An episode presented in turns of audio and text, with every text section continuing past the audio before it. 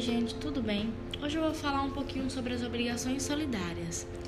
A solidariedade, ela se define quando existe mais de um credor ou mais de um devedor em uma obrigação, sendo que cada um ele vai ter o direito ou a obrigação de uma dívida toda, na dívida inteira.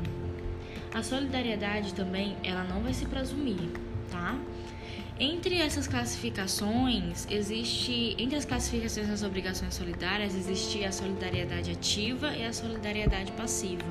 Eu vou estar tá dando o conceito e exemplificando aqui para vocês.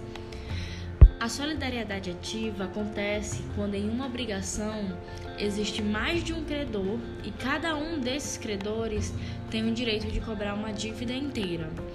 Vou usar um exemplo aqui bem clássico é, Júlia deve 15 mil reais a Tiago, Maria e Pedro.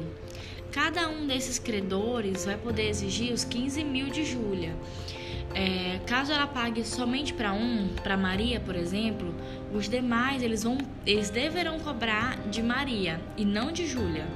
Esse, esse tipo de cobrança é, se fundamenta ali no artigo 264 do Código Civil.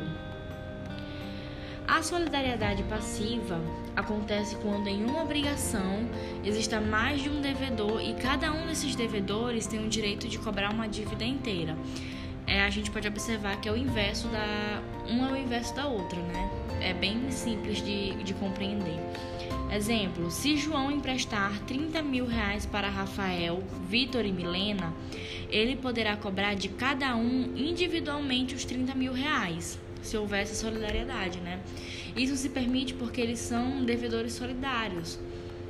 E novamente, citando que lá no artigo 264 do Código Civil é, é, evidencia essa situação.